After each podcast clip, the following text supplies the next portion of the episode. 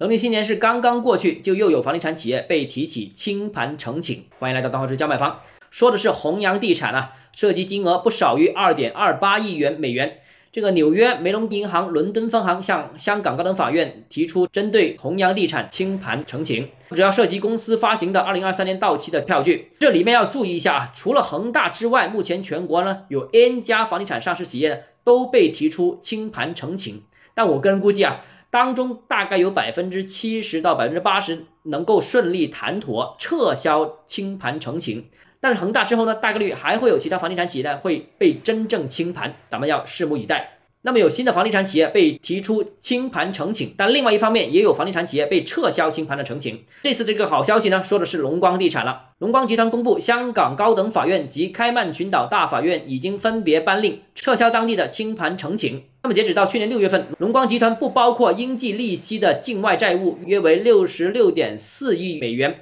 那么股东贷款连同永续债未偿还本金接近十七亿元。那么龙光地产这次撤销清盘呈请只是过了第一关，后续还要努力，还有很多问题要处理，比如说其他的资金缺口怎么补上，保交房问题如何处理，债务展期之后如何还款等等等等。好，今天节目到这里，如果您个人购房有其他疑问想跟我交流的话，欢迎私信我或者添加我个人微信，账号是交买房六个字拼音首字母小写就是微信号 d h e z j m f。